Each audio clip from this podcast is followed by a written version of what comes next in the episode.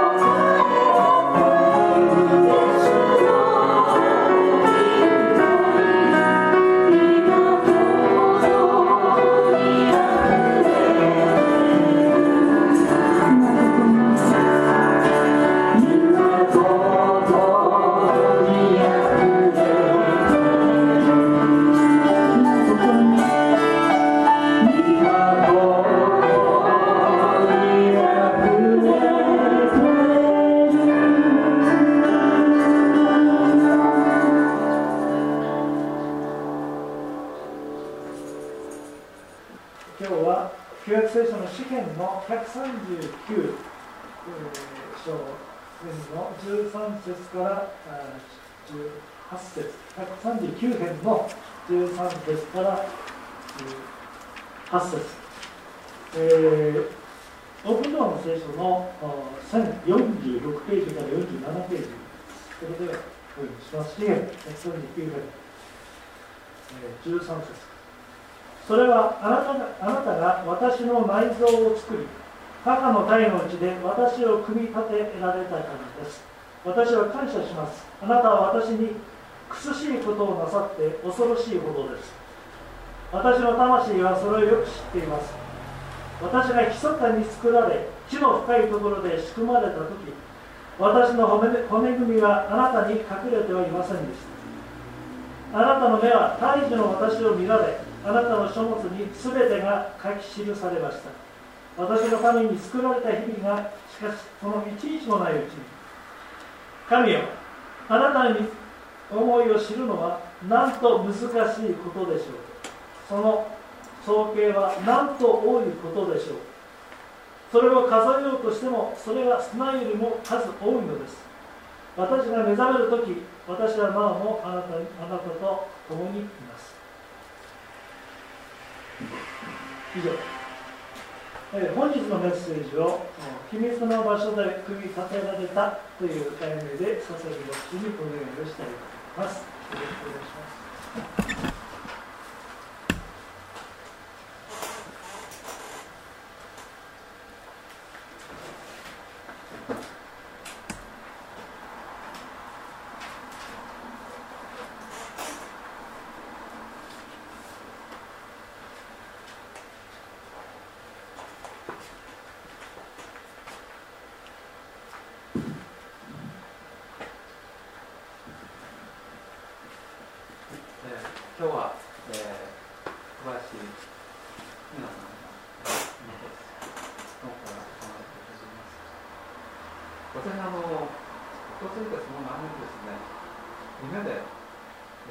ひなちゃんに会いましたね。会っても、まあ、お話をしたわけではないんですけどあの教会に私がいてその時にひなちゃんがあの2階の部屋ですね。あのこの横横顔があのそばのある部屋ですね。そこに、えー、横向きで立って横顔がですね見えたんですね。あともう一回ですね。何だろうと思いながらまあ私の妻には何も言わないで、ね、いたんですけどあのまあただあのね夢で、えー、主人さんに向かって感想で、えー、ですね。で本当にあのえー、今は、ね、イエス様のそばで、一緒に、この提案の中にいれば、私はこのようにしまっています。そしてですね、またいつか、えー、必ず会う時に来る、このように信じております。まあ、そういったことをですね本当に、えー、この聖書を通してより確信を持たせてくれるようなあ聖書箇所ではないかと今日の箇所ですねではないかなというこのように思いますであのまあ私たち今まだあの新型コロナ禍にいるんですけども、えー新型コロナウイルスによるパンデミックの1年半になるとですねでこのパンデミックによってですね世界はガラッと変わった感があります今までですね隠れていたことがこのパンデミックを通して明らかにされたこともあると思うんですね。例えば中国の一帯一路あ、これから世界どうなっていくんだろう素晴らしくなっていくのか本当に素晴らしくなっていくんだろうなとですねそういうふうにあの日本からですね、えーまあ、私が生きてるうちに、えーまあ、ちょっと難しいかもしれないけども日本からあの列車でですね、えー、中国を取ってそしてヨーロッパの方に行くっていうですね。そういうそういうことも可能なのかなと思ったり、まあ、中国の一帯一路は世界にとって有益なもんだっていう認識がですねあったかと思うんです。EU の国々もアジアやアフリカの国々もこの一帯一路をですね、まあ、どちらかというとその計画を歓迎していたんですね。しかしながらもう将来を見据えていた中国共産党、まあ中国共産党と中国は異なるというそういうあの前提でお話しますけれどもこの中国共産党にはですね一帯一路によって世界制覇の野望があるということがですね見えてきたんですね。現在は中国の一帯一路構想に対して好意的だった多くの国々もですね非常に警戒感を強めている状態だと思うんですね。そしてパンデミック当初ですね武漢研究所から新型コロナウイルスが流出したんじゃないかっていうそういう見方もあったんですけども多くの人々がそれは陰謀論だと言って否定しました。ところがですね最近武漢研究所流出説とかですね人工説っていうのがですねまた再燃してるみたいなんですね。まあ断言はできないんですけどもその可能性がですね否定できない状況になっているんですね。この前の日曜日 NHK スペシャルで2030未来への分岐点神の領域への挑戦ゲノムテクノロジーの光と影という番組をやってました。これを見てこれから先どうなっていくんだろうというふうに思いました、まあ、テクノロジーゲノムテクノロジーというのは遺伝子操作とか遺伝子切り替ええー、のことですよね。でゲノムテクノロジーが一番進んでいる国その番組見て分かりました。皆さんどこの国だと思いますか？山本テクノロジーの一番住んでる国。アメリカだと思いませんか？今アメリカじゃなくて中国なんですね。その特許申請はですね現在中国がアメリカの中でですね一番なのことです。一番。一番多いのが中国なんですね。で中国という国はですねこのコロナ禍に中でコロナ禍でもう本当に変わってきました。香港を見ても、えー、変わってきました。変わってきたのが分かります。中国という国は中国共産党による一党支配です。で中国は中国共産党によってデジタル管理された監視社会なんですね。で中国憲法は宗教の自由を認めてます。けれども実際はですねそうではないですね、まあ、中国共産党員は有別論者この治療が全てであるというふうに考えている人々です。まあ、彼らは無神論者ですね。神の存在を否定して、人としての倫理観とか道徳観、ちょっと普通とは違う。中国共産党としてのその道徳観、倫理観はあっても、一般的にその人間としての倫理観、道徳観はあるように思わない。まあ、彼らは自身のその理想、欲、利益のためには、どんなこともするんじゃないかと思えると思います。そんな彼らがですねゲノムテクノロジーをですね研究してるんですね。まあこれは本当に怖いなというふうに私はこの番組を見て思いました。今世界中で遺伝子操作技術の研究が進められていますけれども、まあ、難病克服とか食糧危機回避のためその技術が用いられるというのは本当にいいことだと思います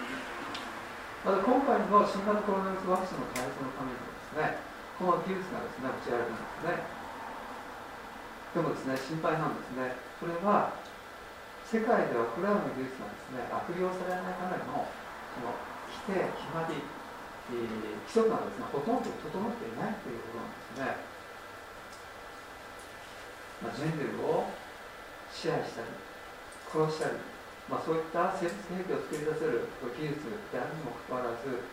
お金であるとか興味本位であるとかすでにですねこの技術が世界中で急激にこう進んでいるっていうのはこのコロナ禍でまたこの前の NHK の番組でですね分かったことです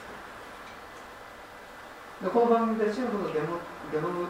テクノロジーの、えー、現状を見たんですけども難病食糧危機をですね克服するために新しい技術が開発されている、まあ、それはとてもいいことですねでクラゲの遺伝子を組み込まれたネズミの耳がですね。暗闇の中で緑色に光ってるんですね。それとかですね。さらにはですね人間とゴリラの遺伝子を編集して将来的にその合成セットを作り出そうとしたりしますね。遺伝子操作によってより優れた人間を作るデザイナーベイビーというその技術の開発を研究したりですね、まあ、そういう現状を見てですね私は愕然としました、まあ、中国共産党は遺伝子操作に対して少しも咎めを感じることなく躊躇することなく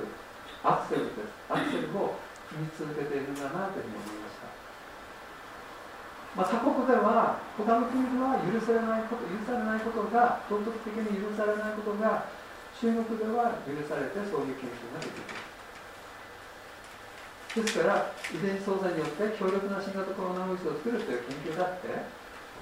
ありえないことではないんじゃないかと私は思いましたこのまま人間の欲望に従ってするなら遺伝子操作はですね必ず手がつけられないほどに暴走してしまう。そういうことになるんじゃないかなというふうに思います。人間自らの手で自分たちの首を絞める、まあ、そんなですね恐ろしい未来がですね何とかしないと。今何とかしないと2030年までに何とかしないと本当に何でしょう今風の言葉というとやばいっていうんですよねそんな気がね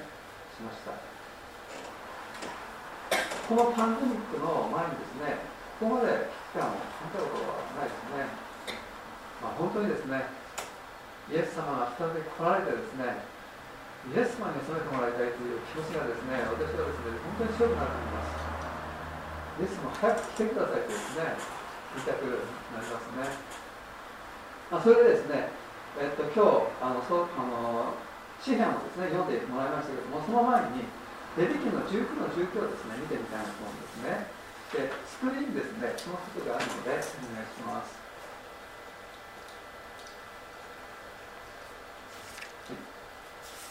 えっとですね、読みますね。レビ記のですね、19章、19節、えー、契約聖書ですね、えー、あなた方は私の掟を守らなければならない。あなたの家畜を周囲の異なった家畜と交わらせてはならない。あなたの畑に2種類の種をまいてはならない。また2種類の糸で織った布地の衣服を身につけてはならない。漱石を見ると神様は植物や動物をその種類に従って創造したというふうに書いてあります。それを良しとして見られそれそれらが大いに増えるように祝福したというふうに書いてありますね。例えばですね犬には見た感じいろんな種類の犬がいます。でも犬同士であれば次の世代が生まれてまた次の世代が生まれてどんどんどんどん増えていきます。けれども馬とロバの間ではそうじゃないんですね。馬とロバ見るとですねあ似てるなって思いますよね。でも種が違うんですね。馬とロバは見た目似てるけども種が違う。だから馬とロバの間に生まれ生まれるのは馬ラバっていうのが生まれますけどもラバとラバの間では次の世代は生まれないんですね。けれどもラバと馬の間では次の世代が生まれるんだそうです。でも生まれるのはラバじゃありませんラバと馬の間で生まれるのは馬かまたはロバだそうです。主が異なると次の世代はですね続かない。それが神様の秩序、えー、心なんですね。レビキ19章の19節を見るとその後にとても、えー、不思議に思えることがあります。2種類の糸で織った布地の衣服を身につけてはならない。2種類の糸で織った布地の衣服を身につけてはならない。その前後の文脈の内容を見るとですねここのところはどういう関係があるんだろうかというですね、えー、不思議に思うんですね。調べてみました。そしたら2種類の糸で織った衣服はあを着てはならないというふうに書いてるけども実際には大祭司が身につけている衣服の中には2種類の異なる糸で織られているものがある。だからそれがその大祭司が着ているものが性別された衣服であるからだから一般の人は身につけちゃいけないっていう説明がありました。またあ他方ではですね異教の祭司が偶像礼拝を行う時に着ているその服が2種類の異なる糸で織られているので異教の風習を取り入れないために禁じてるんだっていうそういう説明もありました。でもですね現代においてはですね異なる2種類の糸で織った服なんて誰でも普通に着ています。この服ももしかしたらそうかもしれないですね。ないのとなくの糸で、えー、織ったもの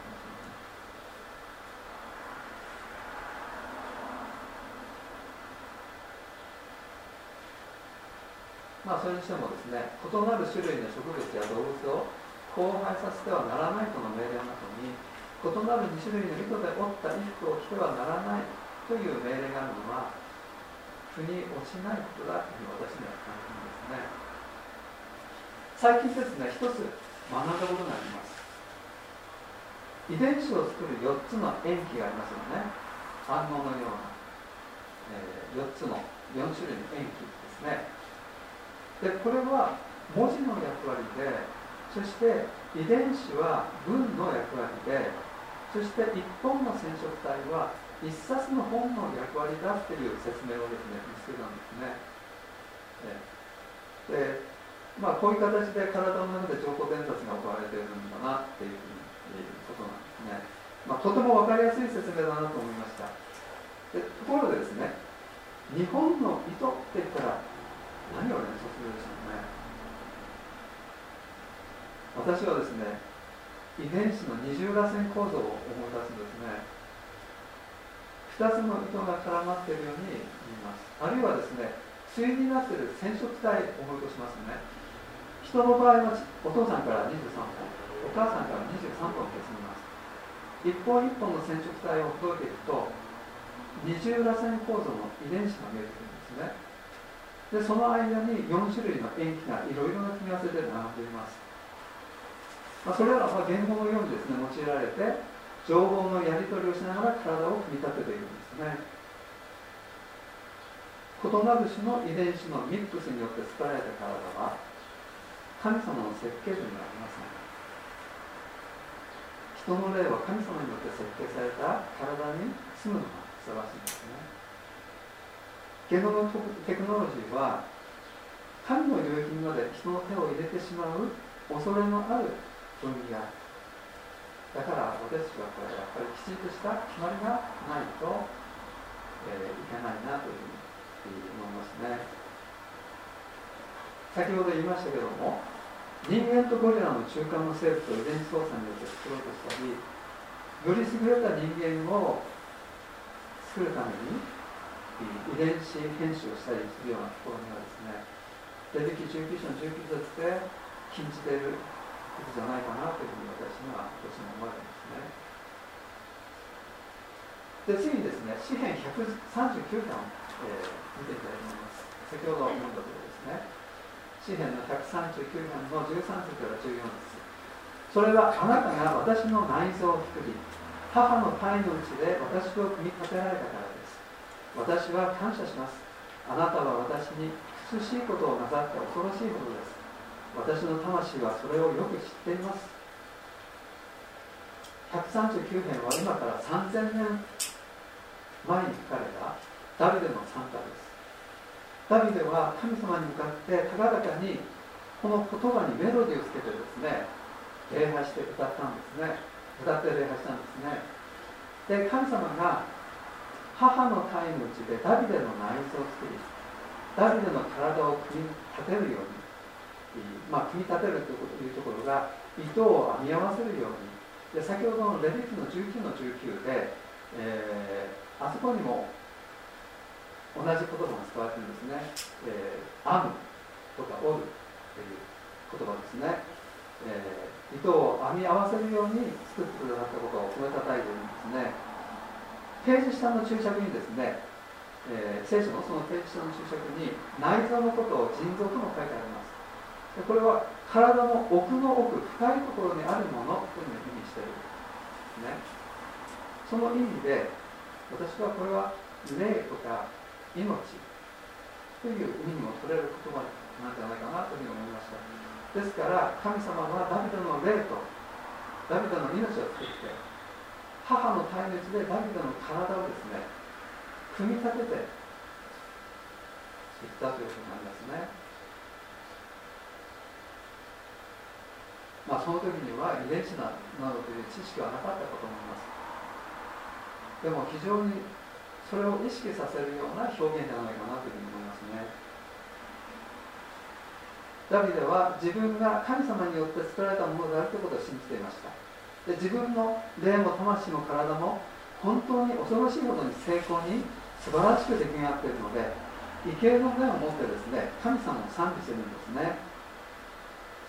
神様の宮沢は本当に素晴らしいものであるというふうにダビデはですね担当してるんですね。私たちはどうでしょうか？私たちは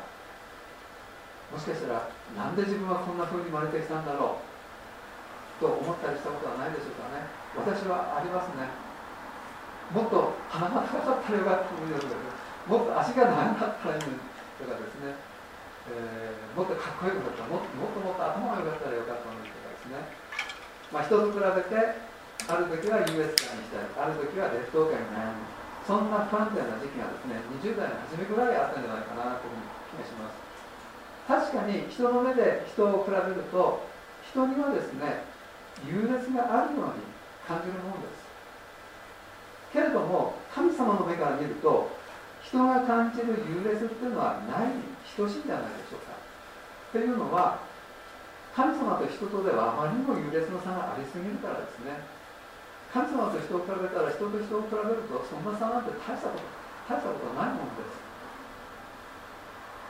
私たちは一人私たち一人一人は一方では本当に小さな存在ですね。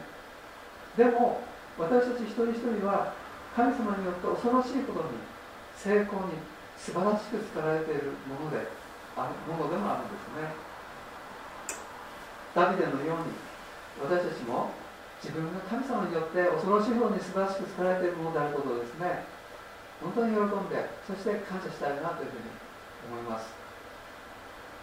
で次に139編の15節から16節。私が密かに作られ地の深いところで仕組まれた時私の骨組みはあなたに隠れてはいませんでした。あなたの目は胎児の私を見られあなたの書物に全てが書き記されています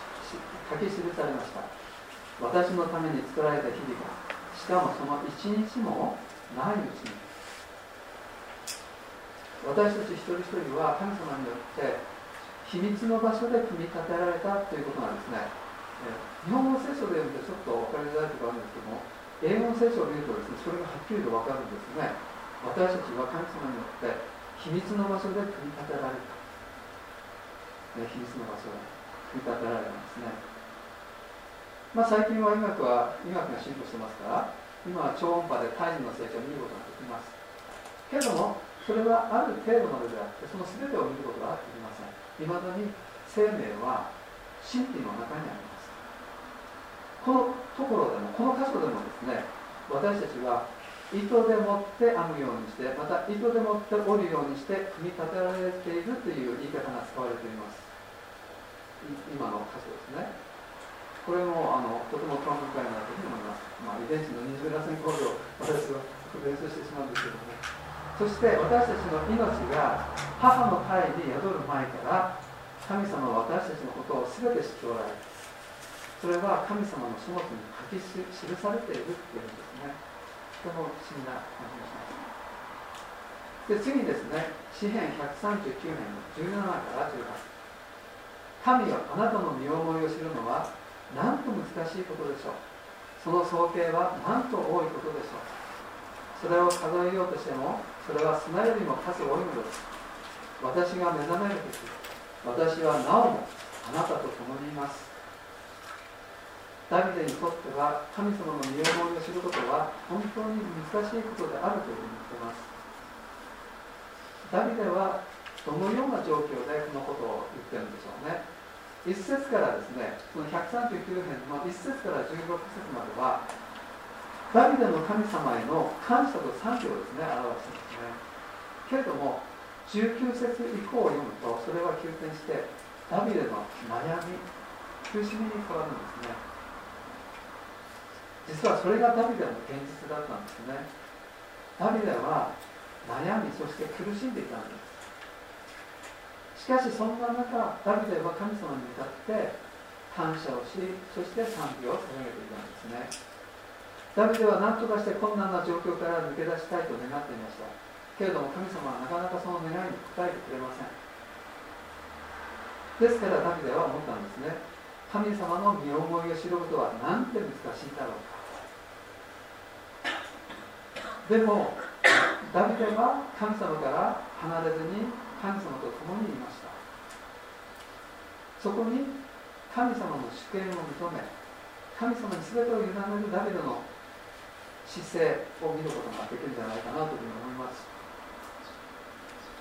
苦しみの中で私たちはどうすることが最善なのかを